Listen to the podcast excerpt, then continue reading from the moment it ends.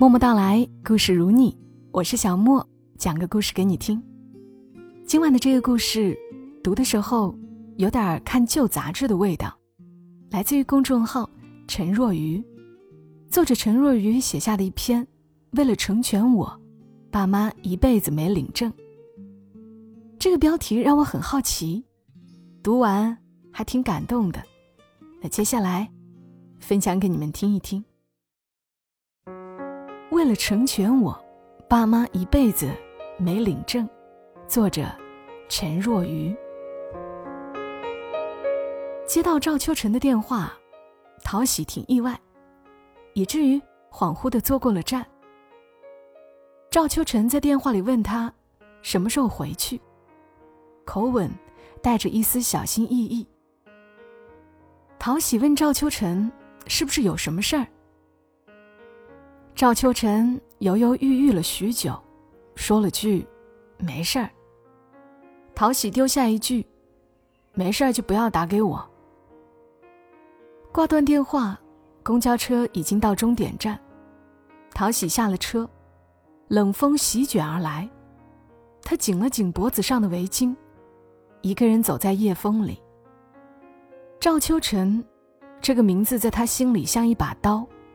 来来回回的切割，顺带着那些被刻意压在心底的回忆，也都席卷而来。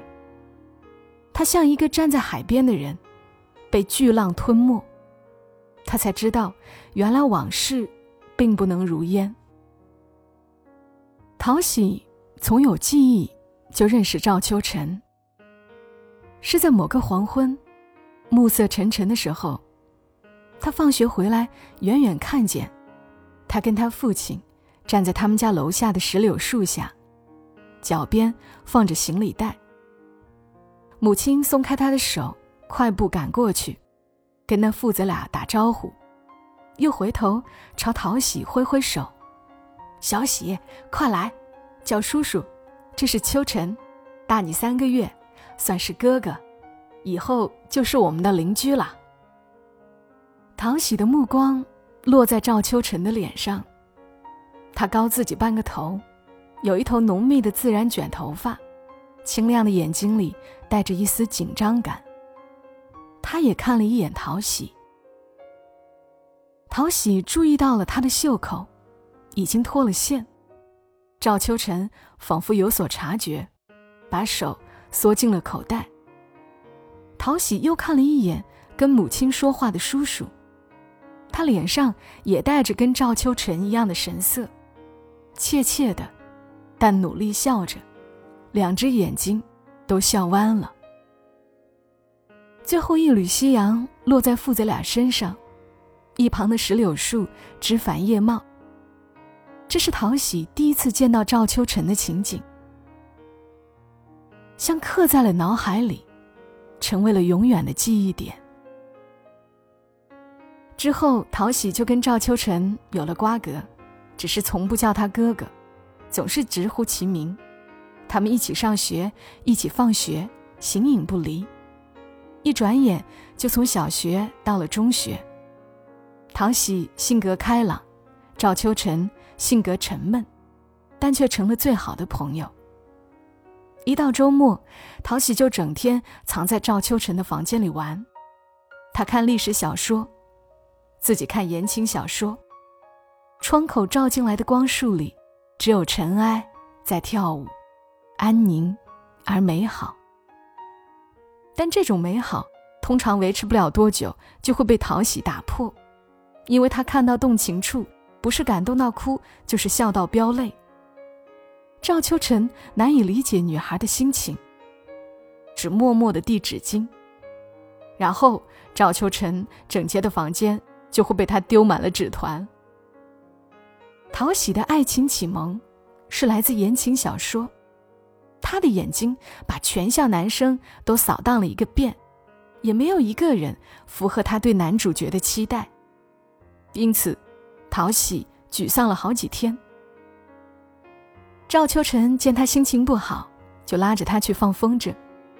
讨喜摆摆手：“赵秋晨，我已经不是小孩子了。”小时候，陶喜一心情不好，赵秋晨就拉他去郊区的河堤上放风筝。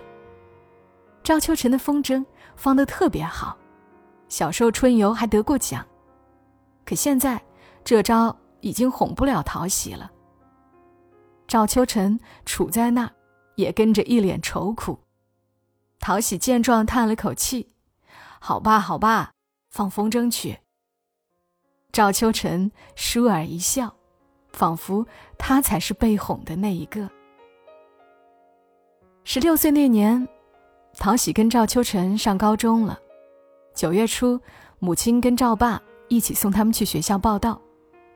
陶喜跑进学校，才想起要跟母亲交代一声，中午别忘了喂他的猫。他一路小跑回校门口，才发现母亲跟赵爸已经折返了，两人挨得很近，不时偏头说话，是他从未见过的亲密。那时。陶喜没多想，转身回了学校。中午到校门口打了一通电话回去，让母亲喂猫。是赵爸接的电话。陶喜才恍然觉得有些不对劲，但他毕竟年少，也没多问。很快这件事就过去了。赵秋晨在学校很受欢迎，一摞一摞的情书堆满了他的书洞。也有女生来问陶喜，跟赵秋晨是什么关系呀？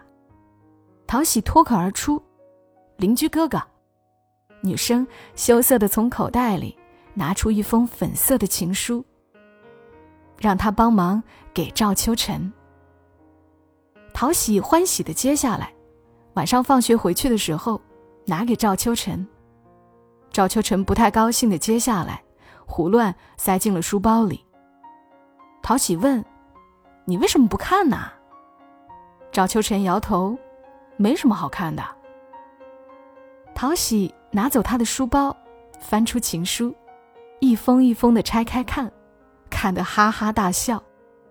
他从没想到，如此沉闷的赵秋晨会深受女生的青睐。之后，在放学回家的路上，看赵秋晨的情书就成了一种消遣。有一天，赵秋晨忽然盯着他问：“你有没有给别人写过情书啊？”陶喜愣住，摇了摇头。赵秋晨嘴角浅浅一笑，问他为什么。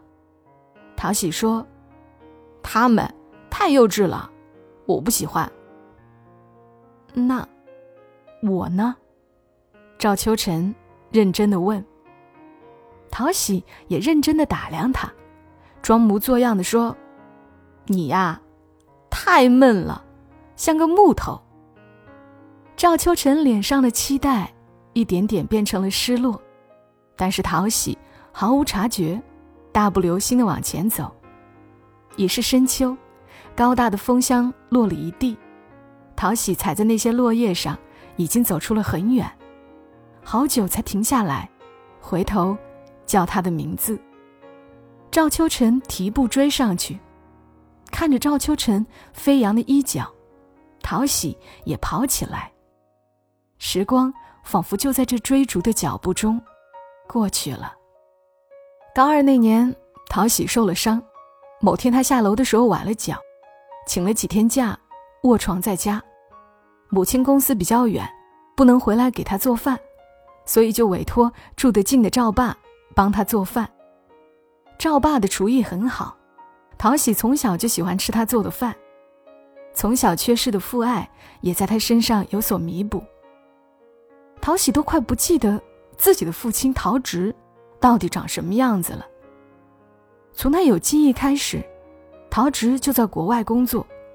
小时候，他一年回来一次。他上初中开始，陶植已经很久没有回来了。母亲说：“父亲工作太忙，陶喜倒无所谓，反正他对父亲也没什么感情。”那天，赵爸给陶喜做了饭，就匆忙赶回公司。陶喜已经能稍微下地走了，待得无聊，就下楼去凉亭里乘凉。还没走近，就听见几个妇女在聊天。母亲和赵爸的名字钻进他的耳朵里。陶喜停下来。哎，听说他们没结婚前就在谈对象，后来老赵跟别人好了。我听说的可不是这样，说是陶喜他妈怀孕了，但是父母不同意，她就嫁给了陶喜爸爸，不然老陶能常年在外不着家吗？还有，你们不觉得赵秋晨跟陶喜妈妈长得像吗？不会吧？陶喜愣在那儿，心像是被人一把握住，半晌都透不过气儿来。那妇女还在说什么，他什么也听不进去了，转身就往楼上走，结果脚力不足，摔在楼梯上，伤口钻心的疼，他也顾不上，扶着楼梯一瘸一拐的上楼了。等进屋关上门，他才发现自己泪流满面。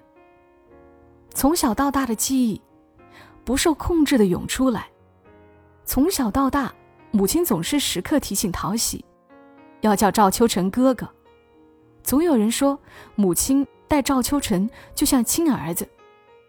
有人给赵爸介绍对象那天，母亲连菜都炒糊了。以及从未有人提及的。赵秋成的母亲，还有高中开学那天，其实陶喜看见赵爸牵起了母亲的手，只是他以为自己看错了。可现在想来，他才发现自己像个傻子。陶喜那天在房间里哭了很久，直到天光暗淡。赵秋成放学来敲门，还给他烧了一个冰激凌。怕融化了，所以一路跑回来的。但是陶喜没开门。陶喜和赵秋成之间，就是从这天开始，变了。陶喜忽然像变了一个人，对母亲、对赵秋成、对赵爸，都变了。他不再整天没心没肺的到处乱窜，也不再跟赵秋成一同去学校。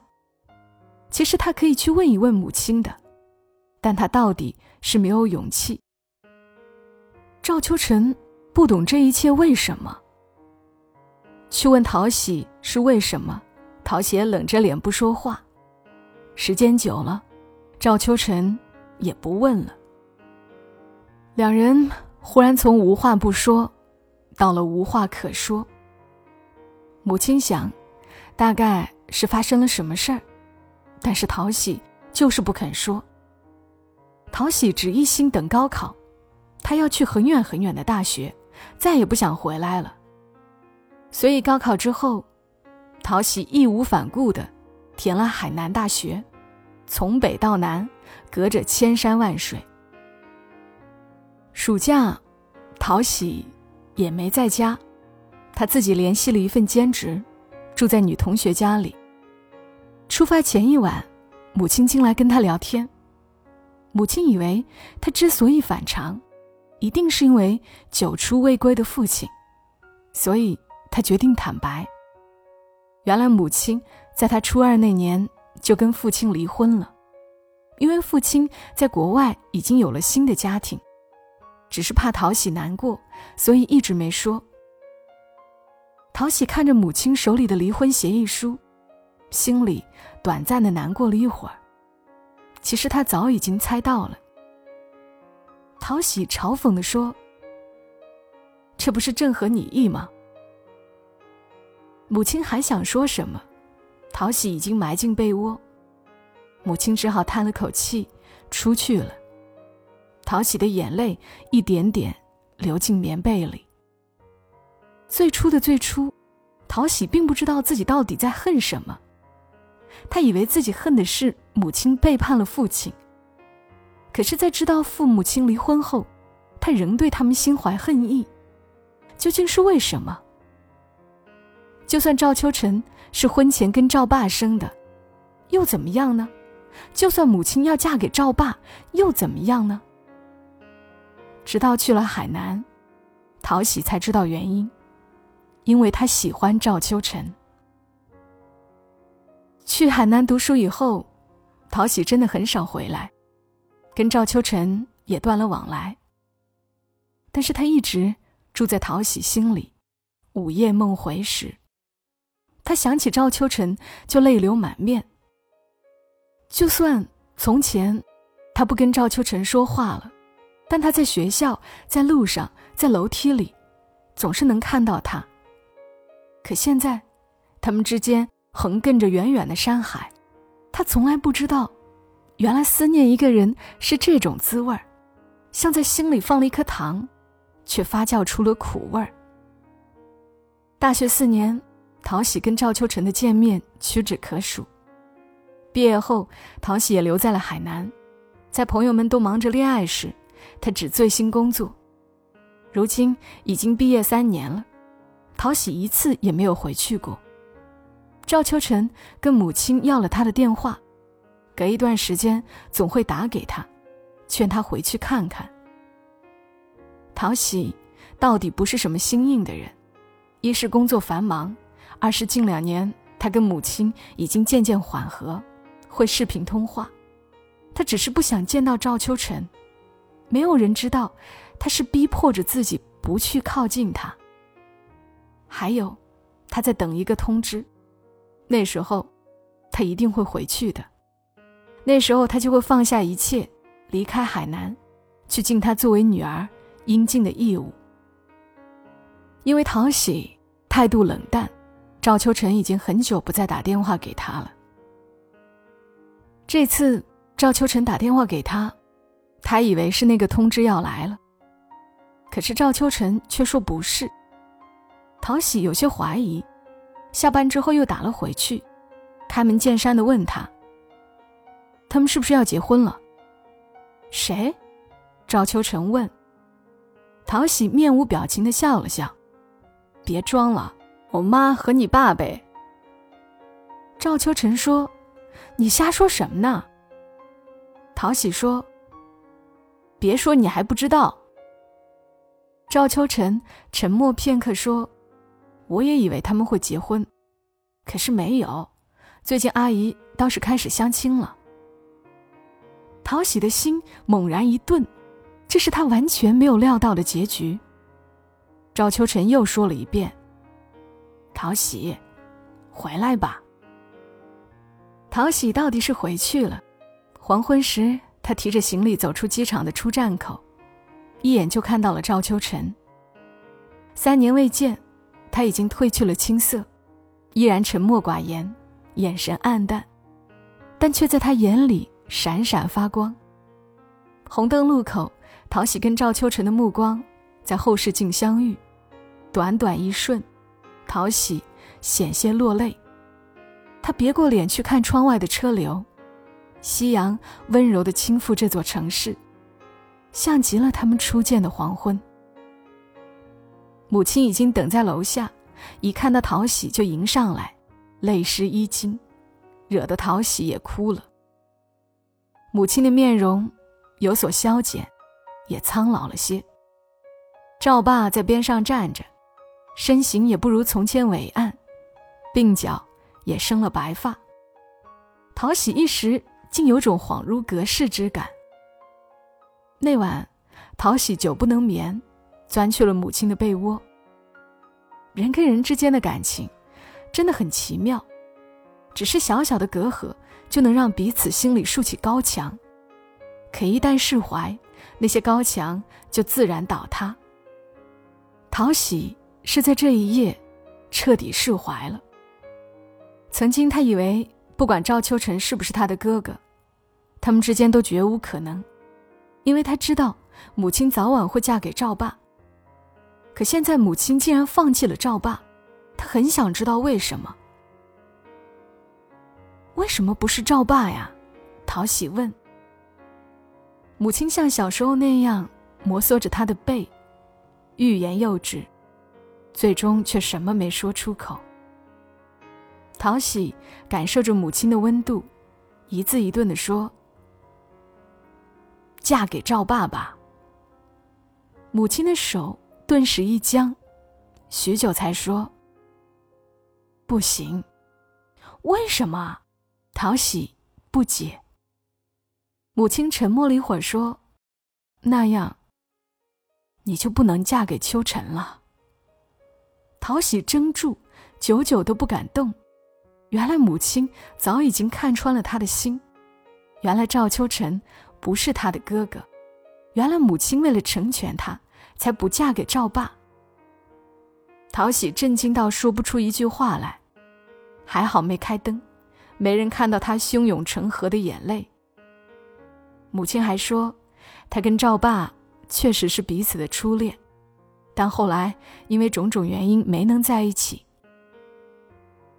秋晨的妈妈去世后，他们才重逢，但那时候他还没有离婚，所以两人一直没能在一起。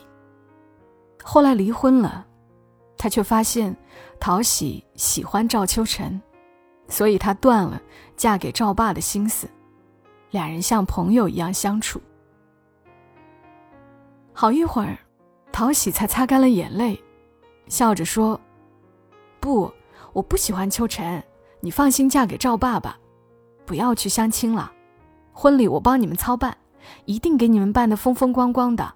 现在流行户外婚礼。”母亲打断他：“秋晨，他也喜欢你。”空气仿佛凝固了一般。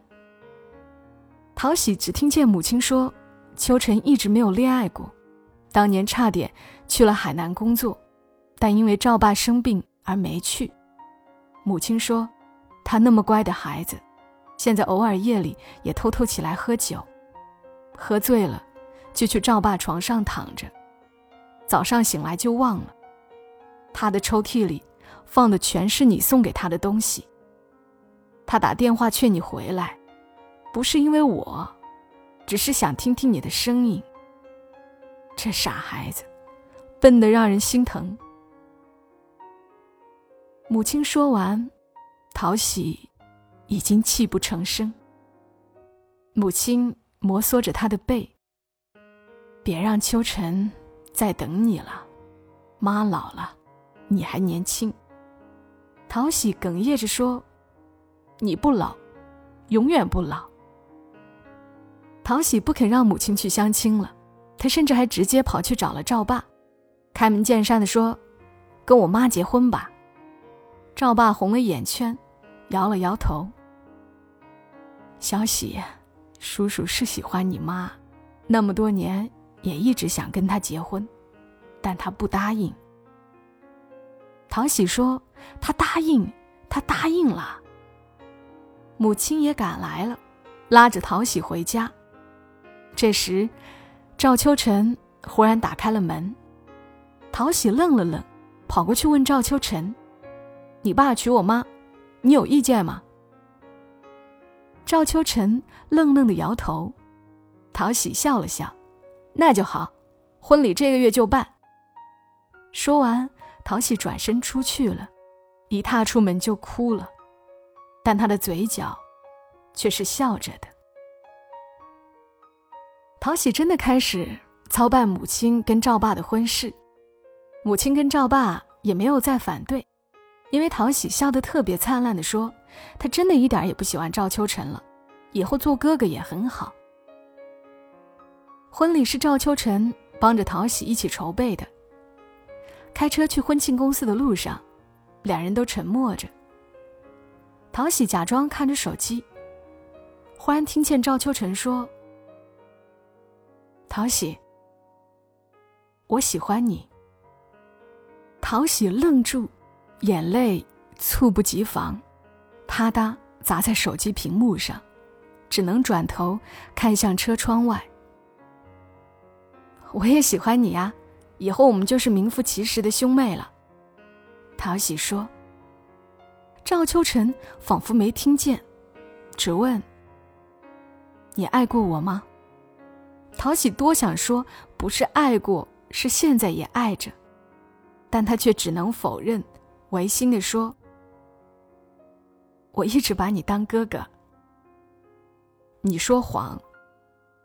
陶喜心里一阵抽搐，只得改口：“从前爱过，以后你是哥哥。”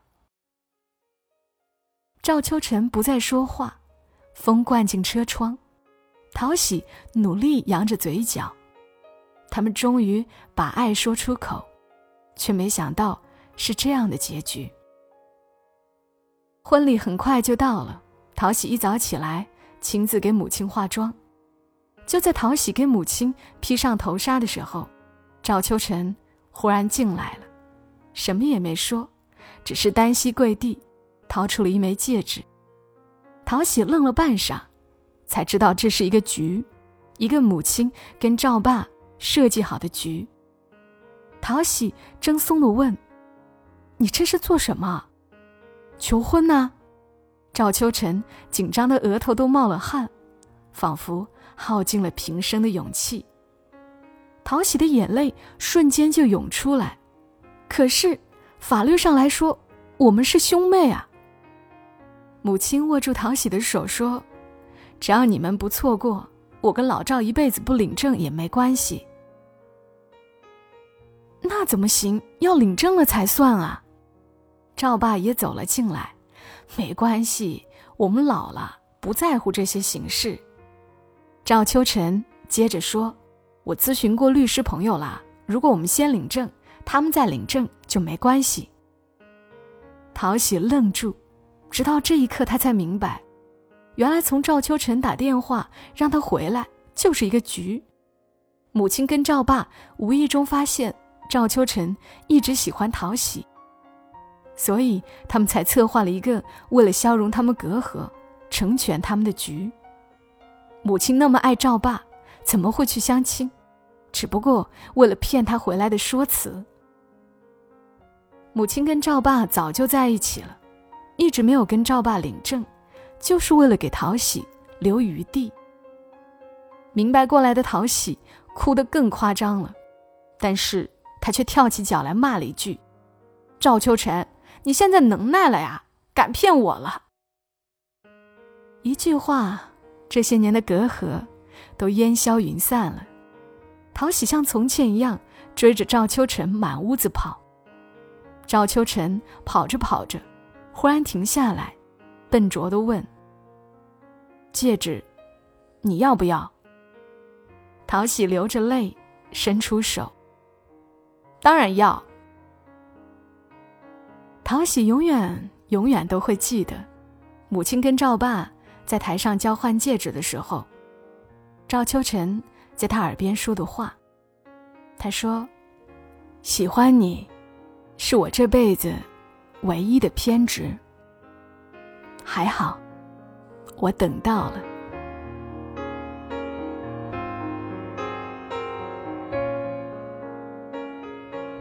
好了，故事讲完了，揉杂着亲情、爱情，幸好有一个圆满的结局。我是小莫，这里是在喜马拉雅独家播出的《默默到来》，谢谢你听到我。节目最后照例要推荐一下小莫最近在喝的草本魔法的灵芝黑咖啡。之前我都是直接用水泡着喝，或者用牛奶冲，很醇香，也很提神。早上来一杯，很提高工作效率的。对咖啡更讲究一点的帅毛毛，前几天买了点椰乳。把椰乳冷藏一下，再冲咖啡，就会多一点那种很细微的咸鲜味儿，味道也很好，很享受。在节目播放页面的左下角有个购物车，点进去可以进到草本魔法的天猫店，从这个购物车进去，然后和客服报小莫的名字，可以领到二十元的优惠券。领券后再消费，是你能够买到这款咖啡的最低价格了。好了，就这样。祝你白天精神满满，晚上一夜好眠。小莫在深圳，和你说晚安。